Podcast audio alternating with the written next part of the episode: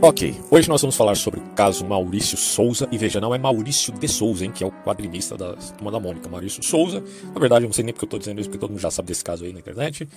Tem muita gente falando a respeito desse assunto e eu sou mais uma pessoa que gostaria de dar meu parecer pautado é, nos meus estudos tanto a respeito da extrema direita quanto da nova esquerda. Tá? Eu tenho estudado profundamente aí esses grupos. Na verdade, preciso angariar um pouquinho mais de bibliografia aí, mas eu gosto de citar dois autores muito interessantes a esse respeito. Primeiro é o Mark Sebick, que escreveu um livro sobre os novos pensadores da extrema direita, principalmente no contexto estadunidense, mas ele também está pensando isso, uh, daqueles pensadores mais antigos da Europa. Tá? Mas também eu estudo a respeito da nova esquerda, que é um movimento fundamental para se entender várias coisas que aconteceram nos Estados Unidos, certo? Que é basicamente um palco aí para o mundo, tem muita influência, né? O país é a grande potência uh, que consideremos prevaleceu na Guerra Fria. Então o que acontece é lá acaba reverberando, né? não só lá, né? na verdade há uma dicotomia aí Europa e América do Norte, né? De qualquer maneira, eu estudo então esses dois grupos. É, e você vê os males que, que se apresentam aí, e citando né, um autor que estudou profundamente a nova esquerda foi o Roger Scruton. Né? Então você tem aí o Mark Sedgwick com o livro dele falando sobre a extrema-direita, e do outro lado você tem o Roger Scruton, uh, que uh, tem um livro, inclusive, chamado Nova Esquerda, que é bem interessante. Inclusive eu estou preparando já um vídeo a respeito desse livro. É, assim, o Scruton realmente é fantástico, cara. Como ele consegue dissecar os pensadores de esquerda é um negócio assim extraordinário. Então, uh, a crítica vale para os dois lados, vale para os dois lados. E é importante a gente entender isso, porque podemos considerar, mas você está com viés de confirmação para um lado para o outro. Mas a, a, questão não é você estar no centro entre esquerda e direita. Tá? Eu explico isso num áudio que já estou preparando para postar em podcast, a respeito da crise que o Hayek, o cientista político e economista da escola austríaca, depois da escola de Chicago, faz ao conservadorismo. Hayek critica o conservadorismo europeu. E eu tenho preparado esse áudio aí para comentar essa crítica a respeito do que ele via como problemas no conservadorismo, que vale muito a pena a gente refletir. Né? Então a, a questão não é você se voltar meramente para o centro e achar que os dois lados estão incorretos. Eu não, tô me, eu não estou preocupado em voltar-me para o centro de um debate de entre extremos. Eu estou preocupado em voltar para a concreção do mundo real. O que, que o mundo real está me mostrando, certo? Eu acho que é isso que todo mundo tem que fazer em vista desse debate. Porque muitas vezes a gente está perdido no pacote ideológico da esquerda e da direita, sem considerar o que, que a concreção nos diz e isso já é extremamente polêmico, porque a vida real é muito difícil e complexa, tá? Uh, então, por isso que eu sempre coloco aqui. A gente tem que avaliar o caso e não empacotar vários casos e dizer este é um padrão e estou impondo meu padrão para aquele determinado caso. Eu não posso fazer isso, porque a vida real ela é um monte de possibilidades, certo? Que não estão necessariamente se repetindo. Alguns padrões podem se repetir na história, podem, mas a história não é cíclica, como muitos dizem por aí, ao ponto de sempre se repetir da maneira igual. Nada se repete de forma igual. Todo dia é um dia inédito, né? Não sei se você já percebeu este dado simples da realidade. Bom, e aqui então preparei um texto para falar do caso, do caso, né, do caos Maurício Souza. E eu coloquei aqui da seguinte forma: antes de falar do caso do jogador de vôlei, que está sendo divulgado em vários sites e canais da internet, Quero deixar claro que tratei esse assunto não pelo viés moralista. Eu não estou aqui para ficar condenando é, se, ou ficar discutindo né, se homossexual é certo ou errado. Isso aí não é tema para esse vídeo, tá? Bom, e aí eu coloco da seguinte forma. Mas antes de discutir isso, proponho começarmos com um tema que tem sido muito caro e explorado no ramo tanto da psiquiatria como da psicologia. É a chamada personalidade narcisista. Se você colocar aí personalidade narcisista no, Pode ser no YouTube, pode ser no Google, você vai encontrar muito material falando sobre esse assunto. É claro que a gente tem que tomar cuidado com essa caça às bruxas, né? Que é uma mentalidade também perigosa. É a coisa do pêndulo, né? Você critica uma coisa, mas você pode estar indo para um extremo enviesado, você está se afastando do mundo concreto, é um problema. Mas é fato que a catalogação de uma personalidade, personalidade narcisista me parece ser algo plausível. E aí eu digo aqui, ó, narcisistas são geralmente centrados em si mesmos, têm um caráter solipsista, quando se trata de solipsismo aqui em psiquiatria, ou na verdade na psicologia em geral, é uma coisa à parte, né? Porque é, um, é uma mentalidade muito perigosa. Na, na filosofia, o solipsismo pode enredar para outros lados aí. Mas a gente considera que é um problema, né? E o solipsismo é denunciado, inclusive, pelo é, Jorge Lukács, né? Que é um esquerdista mora aí, que foi, inclusive, um personagem fundamental para que o Theodor Adorno pensasse a sua ideia a respeito tanto da dialética do esclarecimento quanto da dialética negativa, que eu trato num vídeo que já falei aí é, tempos atrás, está disponível no meu canal, tá? Bom, então solipsismo é um problema para todo mundo. E assim, esse caráter solipsista tão sobressaltado no narcisista é, faz com que ele tenha dificuldade em nutrir empatia pelas outras pessoas. Empatia, ou uma personalidade empata, vamos colocar dessa forma, é algo que deveria ser natural para todas as pessoas, certo? Só que tem distúrbios de personalidade que impedem uma pessoa de olhar para outra com certa empatia. Se colocar no lugar do outro, uh, não literalmente, né? Porque isso não é possível, né? A gente tem limitações físicas nesse quesito. Mas fazer um esforço imaginativo de se colocar no lugar do outro é um exercício que a maioria das pessoas, principalmente na, na, na, na época de maturação, faz, certo? Mas o, o narcisista tem essa dificuldade, pois sempre que eles tendem a ter empatia, um gatilho de viés interesseiro lhes fornece justificativas, as famosas justificações. Né? O homem sempre tentando se justificar uh, dos seus desvios. Muitas vezes, essas justificativas no narcisista, claro, são imaginadas, pode ter até um ponto de verdade ali, mas elas servem para acusar o outro, ou ver neste outro um culpado que merece ser censurado e não compreendido. Mas tudo isso está, assim, é, orbitando, né, orbitando o seu próprio ego. Essa que é a grande realidade. Qualquer justificativa em relação ao outro está apenas orbitando no ego desse sujeito narcisista. Então a gente pode dizer que o narcisista acha que tudo ao seu redor é um coadjuvante de sua vida pregressa e e ele seria, digamos assim, o protagonista e a gente não só de si mesmo, porque assim, ser protagonista de si mesmo é uma coisa até adequada, tá? Todo mundo deveria ser assim. Mas o narcisista vai além, porque é, ele quer ser protagonista de tudo que está até mesmo fora dele, até da vida dos outros. Isso é um problema. A maioria dos grandes líderes mundiais que a gente pode ver, uh, talvez, né? Eu não, eu não poderia trazer dados numéricos aqui e calcular quantos são narcisistas ou não, porque isso é muito difícil que o cara precisaria passar né, para um prognóstico de um especialista para saber se quantos são narcisistas e quantos não são. Mas eu acredito que boa parte seja sejam ou narcisistas ou até mesmo sociopatas, né, porque eles tendem a cargos de liderança, já que eles querem estar na, sempre uh, na evidência, eles querem ser o centro de tudo, então eles tendem a cargos de liderança, certo? Não que todo líder necessariamente seja narcisista ou sociopata. Tem quem diga até que o perfil do psicopata po possa ter algum uso do ponto de vista utilitário na sociedade.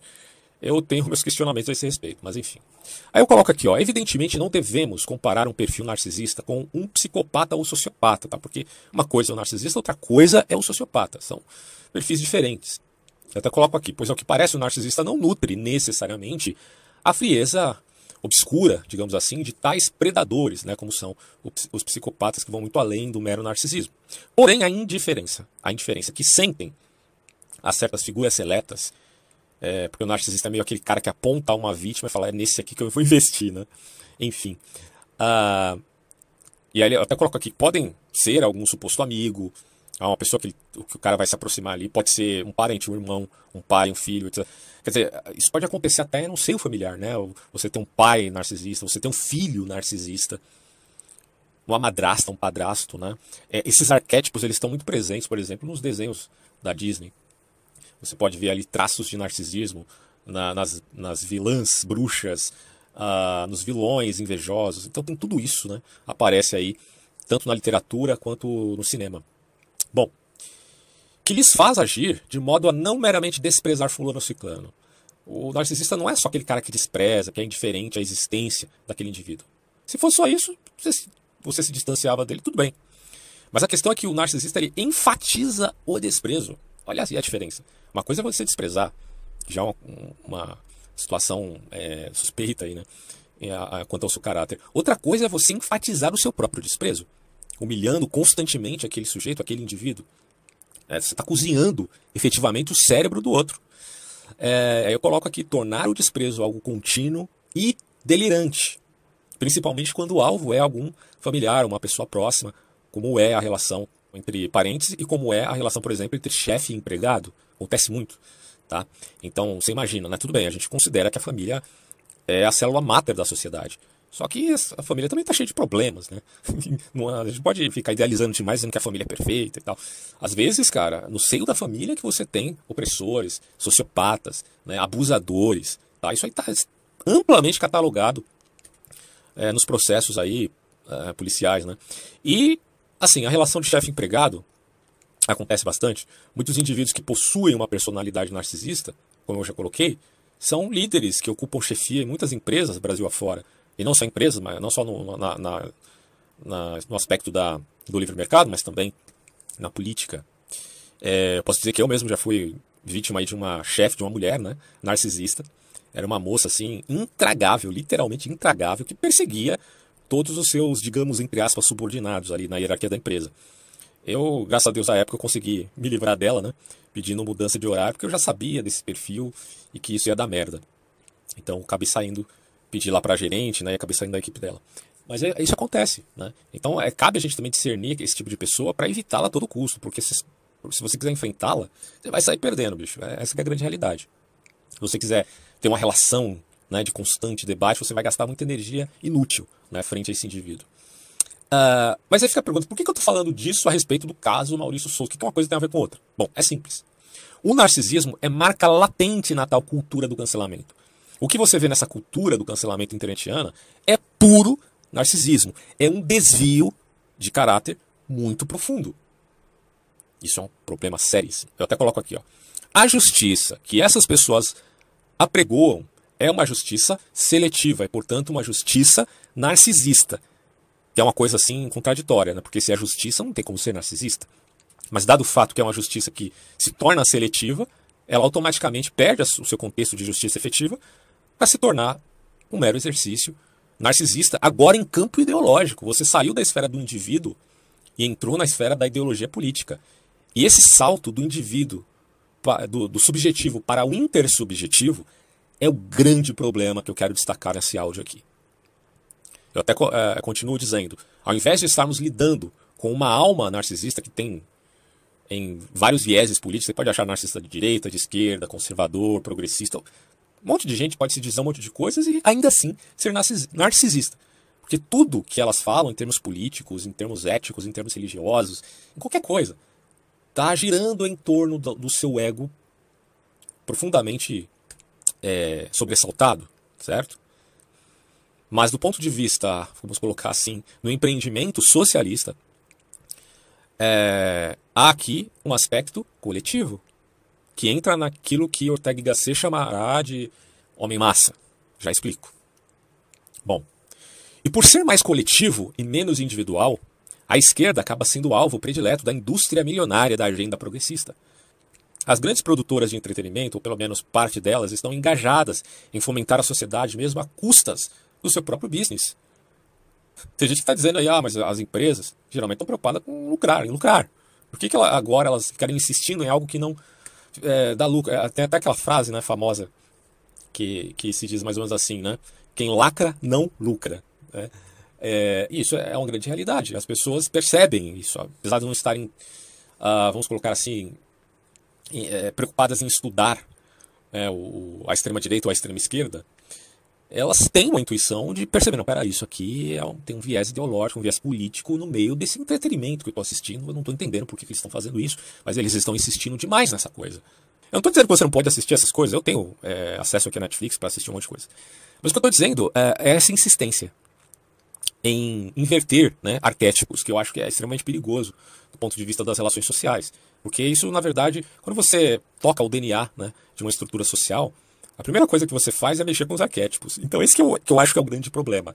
Então, isso, isso não significa, denunciar isso não significa que você está agora dizendo que é, o homossexual é, é, é, o grande responsável pela decadência da sociedade. Não, a homossexualidade existiu desde sempre, cara. Não, não, vamos, não vamos vir com essa conversa puritana, não, porque vamos, vamos lá, o próprio puritanismo é uma prática que os progressistas têm admitido, pelo menos em via de tentar controlar a mente das pessoas. Né? Se a gente pega a história da Revolução Puritana, tudo bem, tem umas coisas boas ali, mas tem cada coisa bizarra que, pelo amor de Deus.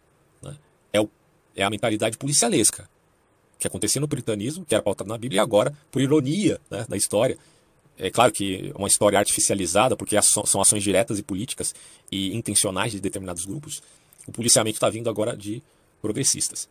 Pautados, claro, numa agenda é, totalmente intramundana, se é que você me entende. Olha a, a gravidade da coisa. As pessoas acham que o problema é ficar discutindo né, sexualidade. Cara, sexualidade é só um pivô, assim, é tipo um, um navio quebra-gelo, é só um detalhe que é, basicamente é fundamental para eles, em vista de, de gerar essa polarização social, né? essa invasão de ideologias que nem se combinam. Você acha mesmo que feminismo se combina com é, lobby LGBT? Não combina não, meu amigo. Tem muitas feministas hoje levantando cartazes na rua dizendo que elas não têm obrigação nenhuma em se relacionar com mulheres trans, porque para elas mulheres trans não são mulheres coisíssima nenhuma, né? Só que o lobby LGBT vai dizer que, que, que mulheres trans são mulheres. Então olha a loucura disso aqui, não tem lógica nenhuma. A ideia sempre é implodir, não é mesmo? É polarizar a sociedade. Bom, e continuo dizendo, mas a parte da ênfase luminosa de que devemos respeitar e tolerar as pessoas, independente de sua sexualidade, etnia e preferência religiosa, que eu evidentemente corroboro, tá? Porque eu não estou, não estou aqui apregoando o Estado puritano, não sou louco da cabeça. É, a parte disto, esse tal lobby político inserido na cultura pop está servindo mais para polarizar a sociedade do que ajudá-la em via da maturação. É, vamos amadurecer, gente, vamos respeitar o nosso próximo, independente da sua sexualidade, independente da sua religião. Ok. Só que não é isso que vocês estão fazendo, caramba. Vocês estão fazendo o exato oposto. É construir em cima de escombros.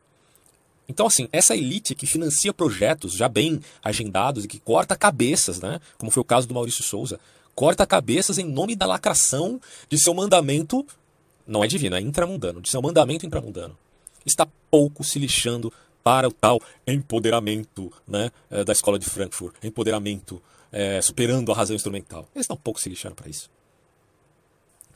E eu digo aqui, certamente Ortega y Gasset discerniria bem essa elite aristocrática. Porque ele sabia que o homem massa, entenda bem, o homem massa que esses aristocratas fomentam, é um ingrato frente à estrutura de sua própria civilização. Eu repito aqui, como já falei em outras ocasiões, o Richard Dawkins é um neo-ateu, um cara chato para caramba, não vou falar um palavrão aqui não, mas um cara chato pra caramba, que é, assim, é um analfabeto em filosofia, porque ele, ele confunde Deus complexo com Deus simplíter, é um cara que não sabe nada de teologia. Mesmo ele, mesmo ele, admite que é um cristão secular, certo? Bom, mas o homem massa nem isso é. Ele não é apenas alguém que despreza a sua civilização enquanto ordem, né? Não estou dizendo que a civilização é perfeita, né? O próprio Escola de Frank vai dizer que né, dentro das civilizações existe barbárie, mas eles vão excedem muito nessa crítica, fazendo aí uma espécie de crítica compulsiva, né? Mas vá lá, existe benefícios na civilização, certamente. Existe um nivelamento temporal. Uh, existe aquilo que nós chamamos de direito consuetudinário, que é totalmente diferente do, da lei positiva. Se colocar fé só na lei positiva se esquecendo do direito consuetudinário é um absurdo, né? Porque o que, que dá aval à lei positiva, meu Deus? Qual que é o fundamento dela? Bom, é a ética inserida no próprio coração do homem, porque desde sempre o homem tem a condição de discernir o que é certo e o que é errado. Mas do ponto de vista de um princípio que consegue catalisar né, é, essas ideias, distinguir essas ideias que estão ajuntadas, amalgamadas no mundo real. O homem tem essa capacidade, como diria Thomas Reid, né? É, o homem conhece o mundo fora dele, o homem é, crê, né, efetivamente crê no testemunho da memória. Porque se você não crê no testemunho da memória, você não consegue fazer ciência. Porque eu poderia muito bem pensar que assim, eu passei a existir há cinco minutos atrás e que minha memória foi enxertada. Quem que vai provar o contrário, né? Quem que vai provar o contrário? Bom, mas não, eu estou crendo, estou crendo como fundamento no meu testemunho, testemunho da memória, para poder falar de, das coisas. Existe um problema epistemológico terrível que a própria escola de Frankfurt batalha frente ao positivismo lógico. Né? Isso aí eu tratei no, no vídeo que falei sobre dialética negativa.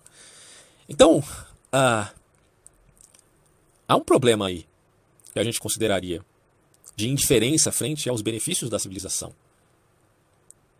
Porque o homem massa ama a gritaria e a inversão de tudo que não esteja de acordo com seus desígnios. Lembra que estamos falando de justiça seletiva? Justiça, claro, entre aspas. São revolucionários por natureza, indiferentes a tudo que é humano mas que está fora de seu reducionismo patético da vida e da realidade. Porque eles estão reduzindo toda a realidade àquilo que eles consideram uma injustiça é, veemente. Só que existem muitos tipos de males no mundo, não dá para você reduzir tudo a um só. Tá? Lembrando do, da lição do pêndulo, de novo. Por isso, quando uma massa de pessoas é fermentada em vista de fazer gritaria, muitas vezes de modo gratuito, sem justificativa efetiva, eles se tornaram como que um só, uma massa, um puê de batatas. Aliás, é, existem manifestações que são legítimas, tá? No meu vídeo que eu falo sobre rebelião das massas, eu enfatizo isso. É claro que há justificativas para se fazer manifestações e que isso está de acordo com a concreção. De novo, eu não estou preocupado em ficar no centro entre a extrema-direita e a extrema-esquerda. Eu estou preocupado em olhar para o mundo e enxergar a congressão. Então, quando você pega o caso do Lloyd, que foi morto por um policial que asfixiou o seu pescoço com o próprio joelho, né, o policial é, ficou em cima do, do, pescoço do rapaz e matou. Né? Tudo bem, o rapaz teria cometido um crime, tá, mas matá-lo certamente é, não foi um acidente ali. É, cara, aquilo gerou uma revolta nos Estados Unidos, mesmo em época de pandemia. E você vai dizer que, que foi sem razão aquilo lá? Não, pelo amor de Deus. Tinha uma certa razão, sim. Tudo bem, ocorreram exageros. Porque no debate de Martin Luther King e Malcolm X, eu tô do lado do Martin Luther King, velho. Total. Não é com, com é, uma manifestação arruaceira, quebrando tudo, que você vai conseguir mudar as coisas. Tá? Então, para mim, Martin Luther King foi muito mais eficaz em via de deflagrar, deflagrar sim, o erro da sociedade e apontar isso é, com força moral e não com, é, combatendo mal com mal, certo? Bom, eu coloco aqui. Por isso, quando uma massa de pessoas é, mais pautada numa perspectiva é, compulsiva em termos críticos, é fermentada em vista de fazer gritaria, muitas vezes de modo gratuito, sem uma justificativa efetiva, como eu já tinha dito, eles se tornam é, uma massa. Esse fenômeno aparece em ambos os espectros políticos, de acordo, claro, com a sua própria pauta, tá? porque isso vai, evidentemente, depender de uma pauta uh, específica. E é só nós estudarmos o mínimo que seja sobre psicologia de massa e saberemos que um aglomerado age como um corpo e já não é capaz de refletir apenas militar. Se quer uma indicação de livro aí sobre psicologia de massas, leia o livro, o livro de Gustave Le Bon, Psicologia das Multidões. Se eu não me engano, o Freud tem um livro Psicologia das Massas, o Gustave Le Bon, um Psicologia das Multidões. É muito interessante ler esses livros para compreender o quanto a massa é problemática do ponto de vista ideológico, porque eles, na massa, você não reflete mais as coisas, você só milita. Né? Eu até coloco aqui, ó, vamos lá, deixa eu voltar meu texto aqui. É... Esse fenômeno que aparece em ambos os espectros políticos. E quando a militância toma o lugar da reflexão, estes tais passam a ser o peão com o qual os donos do rebanho jogam seu xadrez. Então, pouco se fuderam para refletir o mundo e a concreção. O que eles querem é fazer a roça, né? Deixar de refletir. Agora é militância total. Porque para você chegar ao nível da violência física, você tem que ter muita certeza do que está fazendo, né? Então você parou de refletir a partir daí. Só que será que é de fato justificável a tua violência? Será que não há uma confusão metonímica aí em confundir a parte com o todo? Existe uma parte que é preconceituosa e aí eu vou é, condenar o todo, destruindo o patrimônio público? Isso aí é um absurdo, cara. Isso é um absurdo completo. E aí eu coloco aqui, eles, os aristocratas, que fomentam tudo isso, uma, quer dizer, alguns, né? Estou dizendo que há um total afunilamento, né? Mas alguns estão engajados nesse propósito. Eu coloco uma classe de acadêmicos, empresários. Eu poderia considerar quase que como agiotas, é, agiotas né, políticos. Eles tentam fazer especulações frente àquilo que nós podemos chamar de das cobaias né, da massa, as cobaias sociais, experimentos sociais variados aí. É triste, né? É triste chegar a essa conclusão. Bom, e aí, o que a gente observa aqui é o seguinte: eles sabem, por exemplo, que a sexualidade não é só de caráter inato, mas pode ser aprendida se houver aí um processo adaptativo, geralmente conhecido como dissonância cognitiva. E meu amigo, quando você fala nesse tema, é, é polêmica total. Porque até que ponto a sexualidade também não pode ser aprendida? Principalmente em estado crítico, que, diga-se aqui, são crianças e jovens, porque o seu cérebro está em formação. Até que ponto essas pessoas não podem ter a, a apreensão de algum tipo de prática? Olha para a dissonância cognitiva. Daí eu entender que a revolução sexual serve também como atmosfera para a revolução política. Se há um interesse de poder de, e um interesse político, pode-se usar, do ponto de vista até de uma engenharia social, é, a prática da, da, da sexualidade, seja para condená-la, no caso dos puritanos, seja para é, exaltá-la, no caso aqui dos progressistas. E essa questão da exaltação ou da proibição não tem a ver com os valores desses arautos da malfadada engenharia social. Tem a ver com a conveniência política. Ora a gente incentiva, ora a gente restringe. Veja o caso, o caso da China, né? A gente está falando da China aí como uma espécie de protótipo para o governo mundial, é, quem sabe, né? Mas a China é, está no processo de masculinização do homem. Não sei se vocês sabem disso. E por quê? Ah, porque a China não está seguindo os parâmetros da, da agenda desses aristocratas aqui de Davos. Certo? Na verdade, tem uma briga lá do Xi, Xi Jinping com o George Soros. A, a grande realidade é que a China está preocupada em masculinizar os homens em vista de que é, não tenha esse déficit de natalidade, porque eles Eles adotaram a política de natalidade, diminuir a população, e chegou a um ponto que eles estão com problemas. Né? Então eles precisam rever isso daí. E aí a conveniência agora é outra. Então você tem que fazer propaganda de uma forma inversa.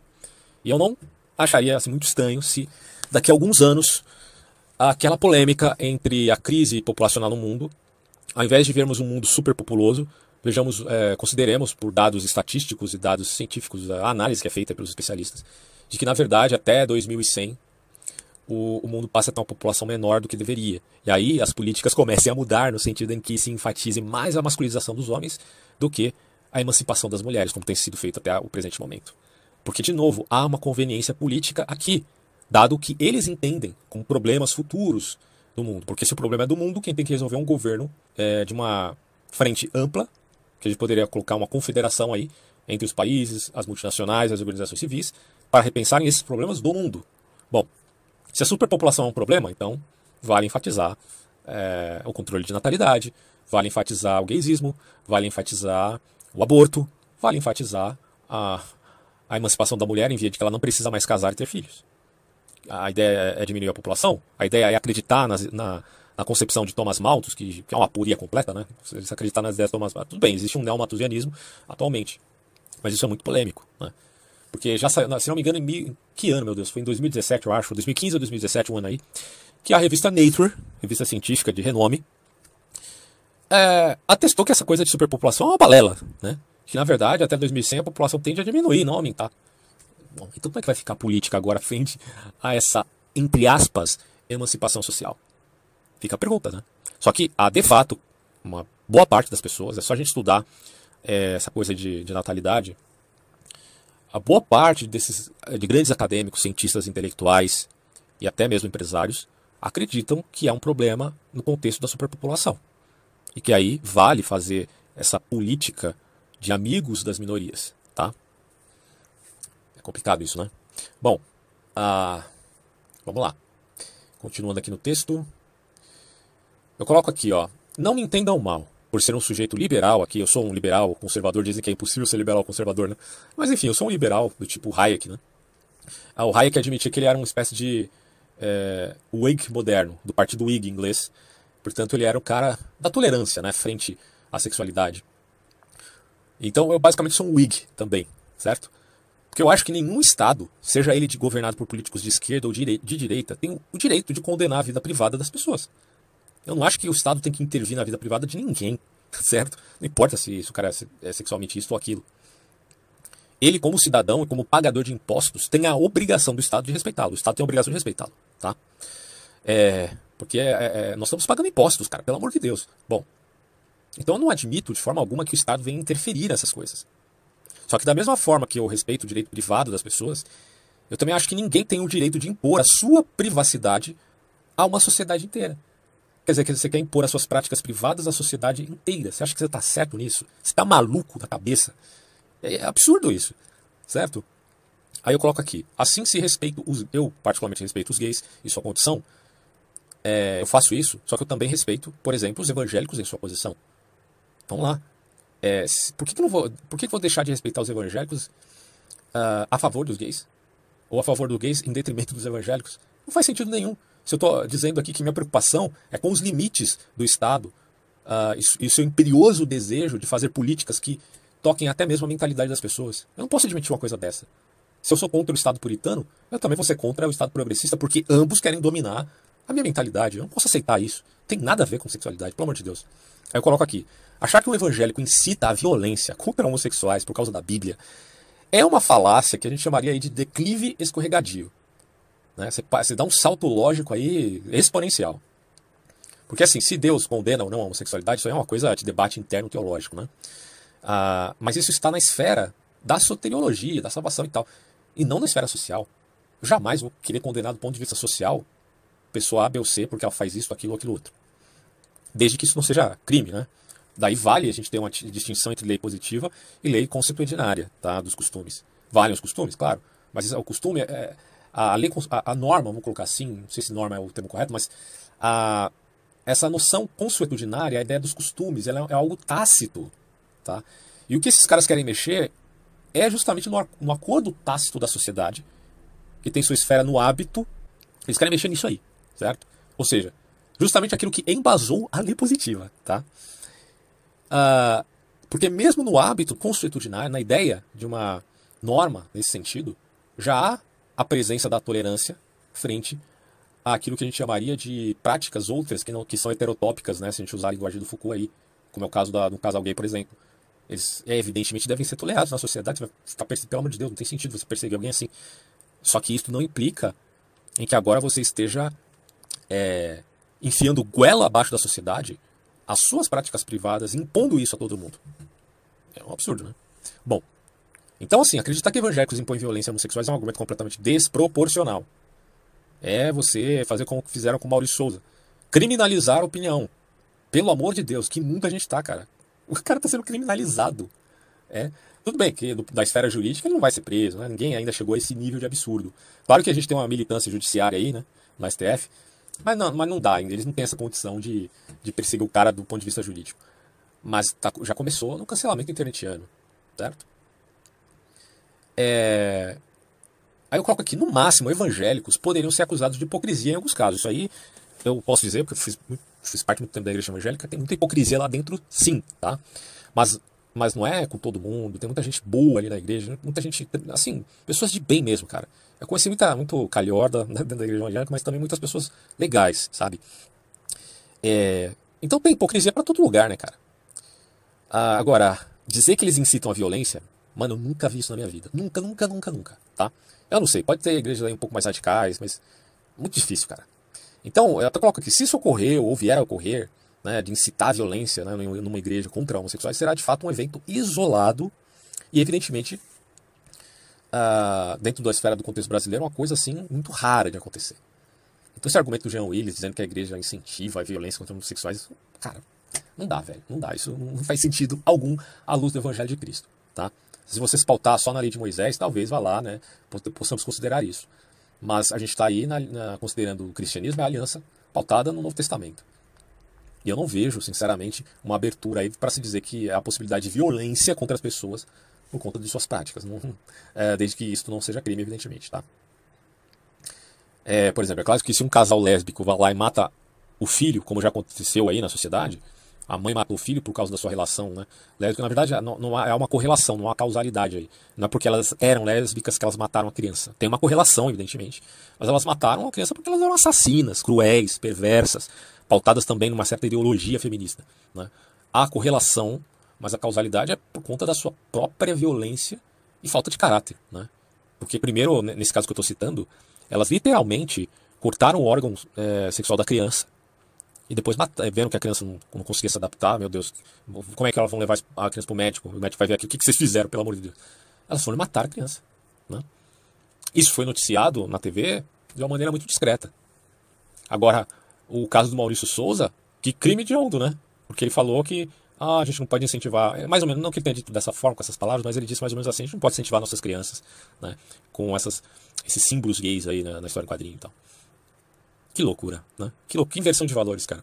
Então, assim, uh, eu coloco aqui, talvez o maior erro dos evangélicos nesse quesito seja entrar no debate sobre sempre pelo viés moralista, né?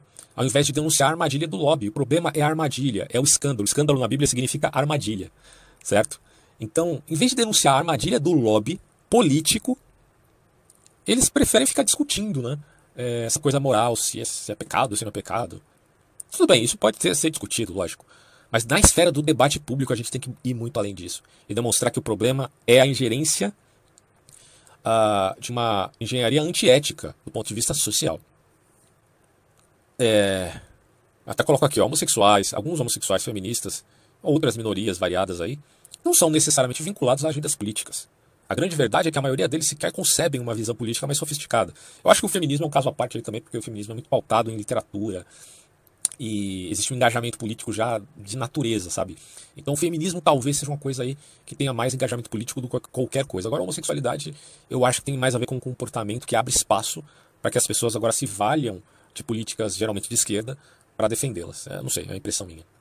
E aí eu coloco aqui, o que eu vejo é que o lobby em si, quando exagerado, porque o lobby não é crime, né? não é crime você fazer lobby político, mas quando exagerado ele acaba promovendo mais histeria coletiva do que amadurecimento das relações. É, é, é uma briga assim de jardim de infância, né? Fala de amadurecimento social. Pelo amor de Deus. O que esses caras trouxeram aí com essa polarização na sociedade é jardim de infância total. Rebelião das massas é coisa de, de, de mentalidade assim, juvenil, cara. E aí eu coloco o erro aqui é sacralizar a política e ver nela a única resposta para seus anseios e interesses. O ser humano é, por natureza, dado à transcendência e espiritualidade. Isso foi assim na, em todas as civilizações do mundo. Por isso que a religião tem um, um mito né, fundador nas civilizações, é tão importante para é, a formação delas mesmas. Mas quando você reduz sua relação apenas às ciências práticas da economia, da política e até mesmo da ética, porque só falar de ética sem fundamento ético é complicado, né? perde-se aí um olhar além do horizonte, porque sempre tem que ter um além, além do horizonte. A mentalidade humana concebe a metacognição, é um além do cérebro, é um além da mente, é um além do horizonte, é um além da vida. Isso tudo está respaldado no ponto de vista da metafísica. Mas é certo que uma hora, né, é, você que critica né, essa postura, dizendo que isso é religiosidade, não, não estou dizendo nesse sentido. Eu só estou dizendo que uma hora você vai precisar se confortar numa métrica muito além da mera política. E nesse momento não vai ajudar a ser um homem massa, meu amigo, não vai. É, porque quando você estiver sendo confrontado por imposição da vida sobre alguma situação terrível, dramática, às vezes você perdeu um parente, às vezes você, sei lá, está com, com, uma situação de depressão profunda, às vezes você, enfim, está com, com uma doença terminal. Como é que você vai se confortar com a política? Onde a política vai te ajudar aí? A política é só ciência prática. Ela não vai te ajudar é, no, no, sentido último da sua existência. Aí eu coloco aqui, ó, infelizmente, a grande indústria do lobby progressista, politizada do jeito que está, age mais como Gramsci do que como Theodor Adorno. Pois embora, para quem conhece Gramsci, eu tenho um vídeo aqui no meu canal do YouTube e também podcast sobre tanto sobre Gramsci quanto do Adorno. Para quem não conhece muito esses autores, assista ou escute no áudio para entender um pouco melhor. Mas é isso, né? Eles agem mais como Gramsci do que como Adorno. Pois embora ambos os autores sejam de esquerda, né, Gramsci e Adorno, e tenham uma visão crítica para com o capitalismo, eles mesmos abrem as portas para, o, para ao invés de extinguir o capitalismo, que seria a pretensão, digamos assim, de revolucionários marxistas, o que eles querem é moldá-lo nos seus interesses socialistas barra corporativistas. Tá? É mais uma, um empreendimento do tipo Fabian Society, que não tem nada a ver com marxismo, do que propriamente marxismo, do que propriamente gramscismo, no sentido estrito, sen, estrito senso. Né? É, só que vale usar o método de Gramsci. A direita extremista usa o método de Gramsci. Né? Então vale usar o método de Gramsci, progressismo também.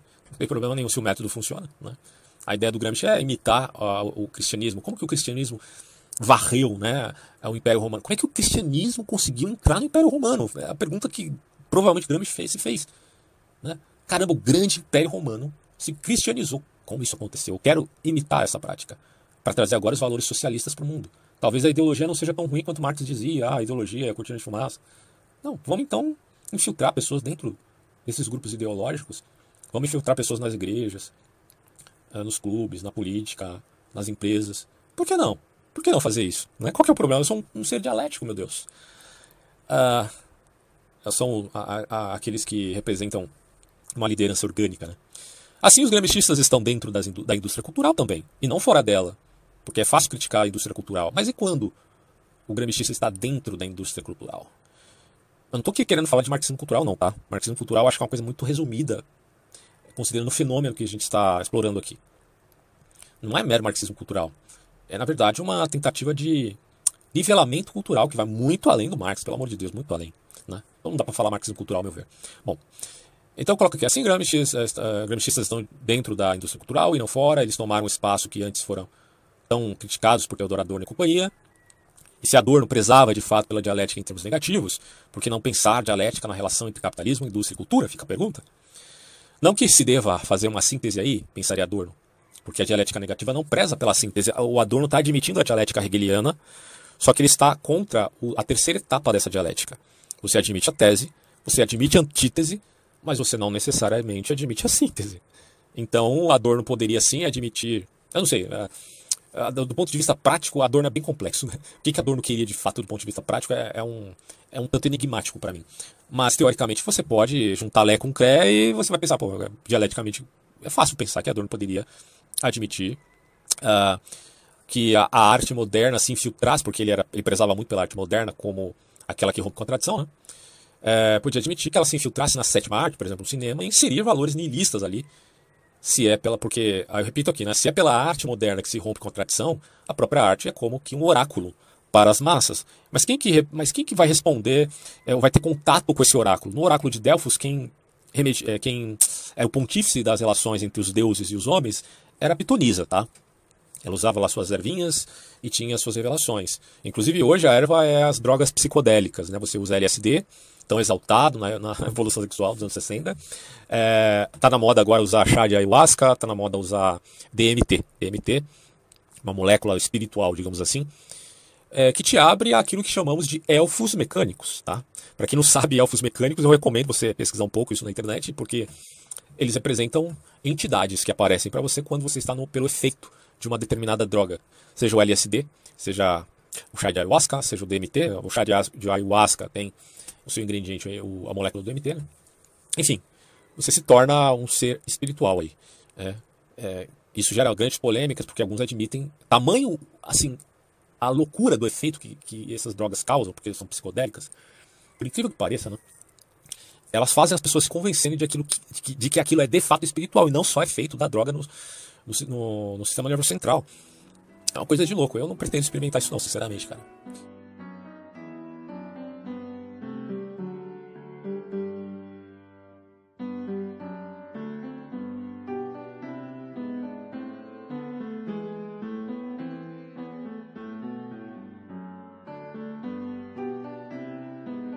Bom, e para fechar aqui, ó, daí não é estranho pensar em sexualidade enquanto adesão ideológica. Porque tanto as drogas psicodélicas, quanto a sexualidade, quanto qualquer outra coisa que mexa demais com o seu interior, pode ser usado para adesão ideológica. Por isso que eu falo aqui, a questão não é moralista, meu Deus. Não fica perdendo tempo com isso. A questão é mais profunda. Muito mais. E o Herbert Marcuse, no seu livro Eros e Civilização, pressupõe, é, a grosso modo, essa ideia. Né? A sexualidade passa a sair da esfera do privado e se sacralizar nas ruas, nos becos, nas avenidas. É, é, essas paradas gay aí, tem cada absurdo que você fica assim, atônito, cara. Tem gente, os caras fazendo sexo na rua, como se fossem cachorros, como se fossem animais. É. Por isso que eu falo assim, olha, se existir reencarnação, meu amigo, tome cuidado, hein, para você não virar um macaco bonobo, porque, sinceramente, se a sua vida se resume apenas a práticas dos macacos bonobos, eu não sei por que você teria que voltar como ser humano, né? Caso exista esse troço de reencarnação, acho que não, né? Espero que não. Bom, Aí eu coloco aqui, ó, bem da verdade, a vida adulta pressupõe, evidentemente, relações íntimas. Não estou falando isso, não é um problema para mim. Mas quando você torna as relações íntimas levando do privado para o público, é, cometendo atentado ao pudor, né, mexendo com a cabeça até de crianças, aí virou um problema sim, tá? Porque isso é da esfera das relações adultas e não das relações infantis. É, eu coloco aqui, ó. O alvo há muito tempo deixou de ser os adultos, né, quanto à revolução sexual. Agora, a ideia é olhar para a geração que está se formando atualmente, ou seja, as crianças e os adolescentes atuais, e moldá-los à imagem e semelhança desta agenda. E assim, será que os conservadores estão tão errados em olhar isso como uma expressão de assédio até um tanto pautado em ideias escondidas, como é o caso da pedofilia?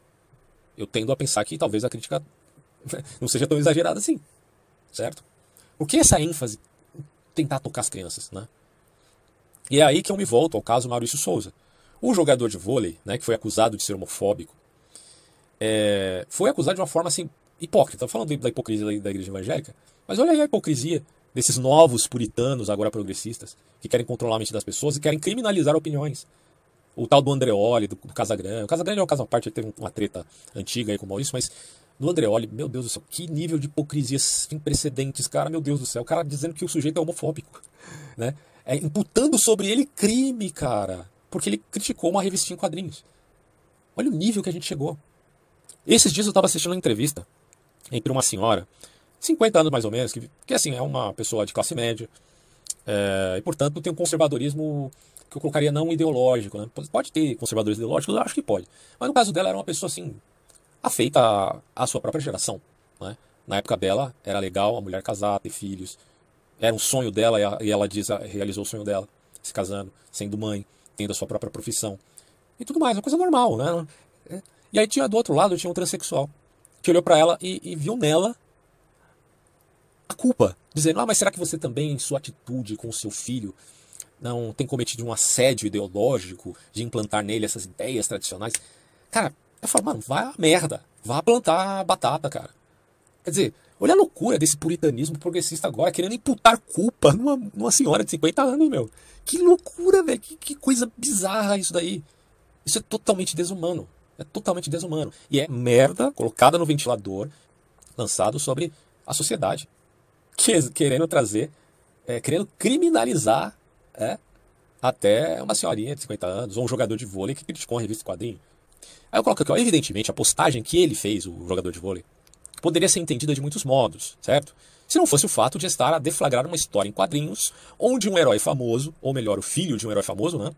Que é o filho do Superman, está a beijar outro jovem. Bom. E apesar de saber que quadrinhos não é uma arte restrita apenas às crianças e adolescentes, tem muitos. Eu mesmo, eu sou adulto, evidentemente, gosto de, de algumas histórias de quadrinhos, né? Acho legal. Ah, mas certamente a, a, maioria das histórias de quadrinhos são voltadas a, a um público infanto-juvenil. E me parece mais do que evidente que uma HQ que tem dois adolescentes se beijando é direcionada para adolescentes, efetivamente, e não necessariamente para adultos. Então tem muita gente que fala, mas quem é que lê história em quadrinho hoje em dia e tal? É... Adolescentes leem, certo? Portanto, entra aí o debate, de novo, que é, aqui eu acho que é o ponto nevrálgico da questão. O debate da sexualidade inata e da sexualidade adquirida. Que ninguém resolveu ainda muito bem, né? Porque se existe uma sexualidade adquirida, então isso toca a, a influência que se faça da mídia frente ao jovem. Como que não? Né? Como é que você vai me dizer que não? Aí eu coloco aqui, porém, à luz da revolução sexual dos anos 60, me parece óbvio que existe de fato uma sexualidade adquirida, principalmente em jovens, pois seus cérebros estão em estado crítico, a saber, em formação, onde processos aleatórios, como a dissonância cognitiva, pode ter um efeito muito mais profundo do que em outras faixas etárias. É claro que o efeito sobre uma criança e sobre um adolescente é muito mais profundo se ele estiver uh, sendo usado como cobaia de uma tentativa de dissonância cognitiva. Os behavioristas veem a sociedade como se fossem bichos, né, animais. Então, um cara que tem uma mentalidade behaviorista, que vê o homem como uma mera máquina, como é que vai ser, você vai impedir um sujeito desse de querer fazer engenharia social, velho? Quem é que vai impedir? Claro que eles não vão chegar à loucura de castrar a população, a política de castração, né, como se fazem com os cachorros. Não, né? Mesmo que estejam preocupados com a superpopulação, é, dificilmente vai, vai se fazer isso. Mas se cria agora uma mentalidade toda né, nervosinha, a, a ideologia nervosinha dos canceladores aí da internet, a cultura do cancelamento. Daí não é estranho vermos propagandas de bancos, o Banco Bradesco, né? É, que nada deveriam falar sobre sexualidade. Que porra o Banco Bradesco tem a ensinar sobre sexualidade? Me diz. O que, que o Banco Itaú e o Banco Bradesco têm a ver com esse debate, meu amigo? Mas vá lá. Se mil empresas né, financiam o Fórum de Davos, eles querem fazer parte da elite também. Bom, aí você tem bancos que nada deveriam falar sobre isso, é, fazendo propagandas com criancinhas incitando jovenzinhos a serem princesas e blá blá blá. Eu não gostaria que um, que um idiota desse mexesse com a cabeça do meu filho. acho que nenhum pai gostaria disso. Eu duvido, duvido que um pai gostaria que alguém é, tentasse mexer com a cabeça do seu filho em termos de sexualidade. Se o moleque crescer e for homossexual, isso é uma coisa à parte, tá? Agora, mexer com a cabeça da criança mediante esse processo de manipulação, isso é uma coisa tão antiética que eu não tenho palavras para descrever. Não tem palavras para descrever. Então, assim, a meu ver, embora não esteja condenando, eu, eu estou dizendo aqui categoricamente, eu não condeno homossexual. Uh, mas eu estou dizendo que é sim um crime hediondo incitar crianças nesse sentido. Sexualizar crianças. Aí você perguntar, mas então você é contra a educação sexual? Bom, depende de é, como é feito essa educação, tá? É, porque se for para fazer apologia a ideologias obscuras, é claro que você contra. Mas se for para uh, ah, estudar a biologia do corpo humano, eu sou totalmente a favor. Né? É, você pode ensinar do ponto de vista ético o respeito. Você chegar no seu filho, ou o professor chegar no seu aluno e dizer, olha, respeite o seu amigo, se ele é assim, se ele é mais afeminado ou não. Isso é uma coisa. Agora, você fazer apologia é outra totalmente diferente, você não acha? Se os caras são contra o ensino religioso, por que diabos ele tem que ser a favor de ensino ideológico, velho? É coisa óbvia isso. Bom, e aí eu coloco em via é, de pregar nessa ideia de ideologia de gênero. Você destrói identidades infantis. E por irônico que seja, é em nome do identitarismo que feministas e gays militantes são financiados. Então, olha só. De um lado você tem a ideologia de gênero, que é contra a ideia de identidade. Não tem identidade homem e mulher. Isso não é nada. Né? É fluido. Do outro lado você tem o exato oposto, que é o identitarismo ferrenho, orgulhoso, sarraceno, radical, que está dizendo: eu quero defender a minha identidade feminista. Homens tem, tem homem feminista aí também, né? Ou gaysista. Então, como coadunar isso com a ideologia de gênero? Não dá. Eu até colocar aqui, ó, se você acha que há coerência nisso aí, certamente você faltou na aula de lógica, né? Porque não tem, não tem como você corroborar, por exemplo, a, o lobby LGBT com a, com a ideologia de gênero. Uma coisa não tem nada a ver com a outra. O que está diante de nós é a prática nua e crua do narcisismo ideológico, onde empatia é só aparência e pretexto. Confundiram demagogia com democracia, é, como já na, na antiga Grécia Platão havia afirmado. Tomem cuidado com, com essa confusão. Devemos condenar, claro, a homofobia de fato. Eu enfatizo isso aqui. Devemos condenar a homofobia, enquanto ela seja o principal, a, a principal motivação para cometer crime. Você acha que eu não vou ser contra? Se um cara pega uma lâmpada e bate no cara homossexual só porque ele é homossexual, você acha que eu não vou ser contra é, alguém matar um, um travesti na rua e tal? É evidente que eu vou ser. Mas eu preciso saber as motivações, porque não é porque um, um sujeito assim morreu que ele morreu porque ele era isso ou aquilo. Ele pode ter feito um monte de coisas, né? Que nada justificaria, lógico, o seu assassinato. Mas que não tenha o assassinato a ver necessariamente com o fato dele ser isto ou aquilo, certo? É a mesma coisa falar de feminicídio. Ah, o cara matou a mulher.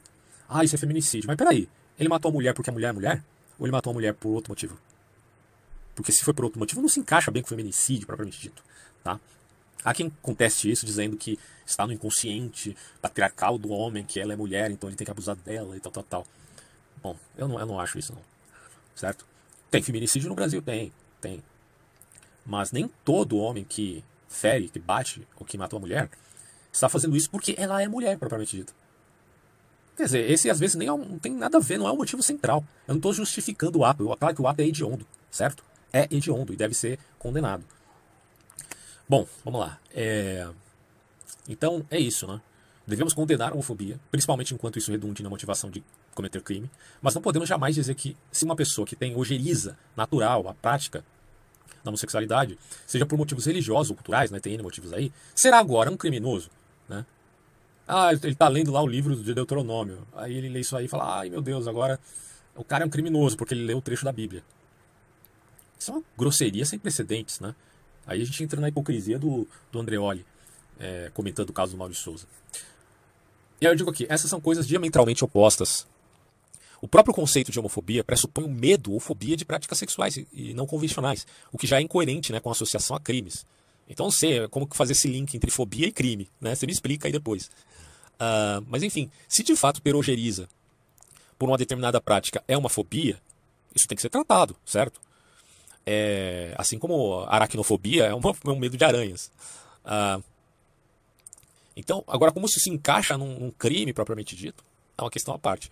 Agora, enquanto preconceito uh, que esteja pautado até no desrespeito que chega ao nível de um crime, é claro que a pessoa tem que responder por isso. Você quer chamá-la de homofóbico, o que for, chame. É evidente que se algumas pessoas são a favor de certas práticas sexuais, outras serão contra. E isso ocorre até dentro da esfera das relações heterossexuais. Os puritanos, meu amigo, tinham um problema com sexualidade. Alguns talvez até tomassem banho de roupa. Tem caso aí que a gente pode é, ler na história. Os caras tomam, tomar banho de roupa, pelo amor de Deus. É, então, assim, uh, quando você fala da, do, da questão sexual, isso é uma questão muito idiosincrática, muito idiosincrática. Então, pessoas podem ter ojeriza disso por conta delas terem transtorno obsessivo compulsivo. Então elas se tornam o quê? Assexuadas porque elas sentem nojo da prática. Aí você vai dizer que essas pessoas são é, o quê? É, sexofóbicas, né? Cara, tudo isso tem a ver, às vezes, com a situação, o contexto da, da pessoa, e não necessariamente uma deliberação criminosa frente a, a isto ou aquilo. É, é uma confusão total que os caras estão fazendo na sociedade sem considerar esses meandros. Então eu não vejo como criminalizar as pessoas por ter opiniões a esse respeito. Né? Por que, que você precisa da, da opinião do seu vizinho a respeito da sua sexualidade? Por quê? Que diferença vai fazer isso na tua vida? Né? Você deveria fazer assim, ah, o teu vizinho é contra o que você faz. Ah, Foda-se o meu vizinho. Né? É, desde que ele não venha agredir ou desrespeitar né, efetivamente a pessoa, o que, que importa a opinião dele? Vai querer controlar a opinião do cara? Bom, então eu coloco aqui, ó, querer obrigar as pessoas a te amarem, né, a te respeitarem. É, tipo, é, as pessoas não podem nem pensar mal de você, hein? Não podem pensar mal de você. Quiçá falar, né? Se falar, então, meu Deus, serão condenados ao apedrejamento. Agora, não pode pensar, não pode pensar. Aí os caras querem controlar isso. Então eles são, todo mundo é obrigado a te amar, é, não, apenas pelo, não apenas pelo que você é, mas pelo que você faz. Isso é um absurdo. Quer dizer, é, eu respeito um jogador de futebol enquanto ser humano só porque ele joga futebol, por acaso? Não. Aí ele faz isso. Você pode até respeitar o Pelé pelo seu futebol do que pela sua pessoa, né? enquanto uh, um sujeito que tenha lá desprezado a sua filha. Mas o que impera aí ainda é a dignidade humana, independente do que a pessoa faça. Eu respeito o sujeito pela dignidade humana que ele, que ele tem como respaldo de, de, de expressar, né? não só o caráter da espécie, mas da própria condição humana. É, isso não tem nada a ver com o que ele faz ou com o que ele é, entendeu? Se é um criminoso, evidentemente vai pagar pelo seu crime, tá? Agora, se a questão é pautada no que é pecado, no que não é pecado, isso tem pauta apenas no que confere a sua própria fé. E aí eu coloco aqui o seguinte, é, repetindo essa parte, né? Querem obrigar as pessoas a te amarem não apenas pelo que você é, mas pelo que você faz, é um absurdo. Porque nem Cristo foi poupado sendo quem era, né? Um homem santo. Pelo contrário, ele foi crucificado e foi morto. Se Cristo obrigasse as pessoas a amarem ele, ele nunca teria dito, Pai, perdoa-os, porque eles não sabem o que fazem. Os caras estavam crucificando Cristo, ele diz isso. E agora, é, na mentalidade progressista barra puritana, eles não querem nem que a gente pense, assim, tipo, ah, não concordo com isso. Nem isso pode. E só para finalizar, não é à toa que um dos arautos da nova esquerda, Michel Foucault, tenha feito tantos elogios à loucura, pois à luz do que se pretende dizer em termos de agentes da história, a grosso modo, por parte de muitos teóricos socialistas, se observou que, os, que o Lupen proletariado e outros grupos heterotópicos na, no, heterotópico na linguagem do Foucault, diga-se de passagem aqui, aqueles catalogados pela psiquiatria, porque a Foucault tinha um problema com essa coisa de catalogar doenças na, na, na conjuntura da tecnicidade né, da psiquiatria. Ele critica muito isso. Mas, enfim, isso está catalogado e, e é respaldado por conta daqueles que admitem o proletariado como agentes históricos, sendo esses os representantes da mudança social e das utopias tradicionalistas. Eis que o narcisista, o estriônico, o borderline eh, e a cereja do bolo, claro, né, o sociopata, passam a aderir a um modus operandi que lhes convém e, enfim, geram histeria coletiva, onde o respeito a muitos foi para o espaço.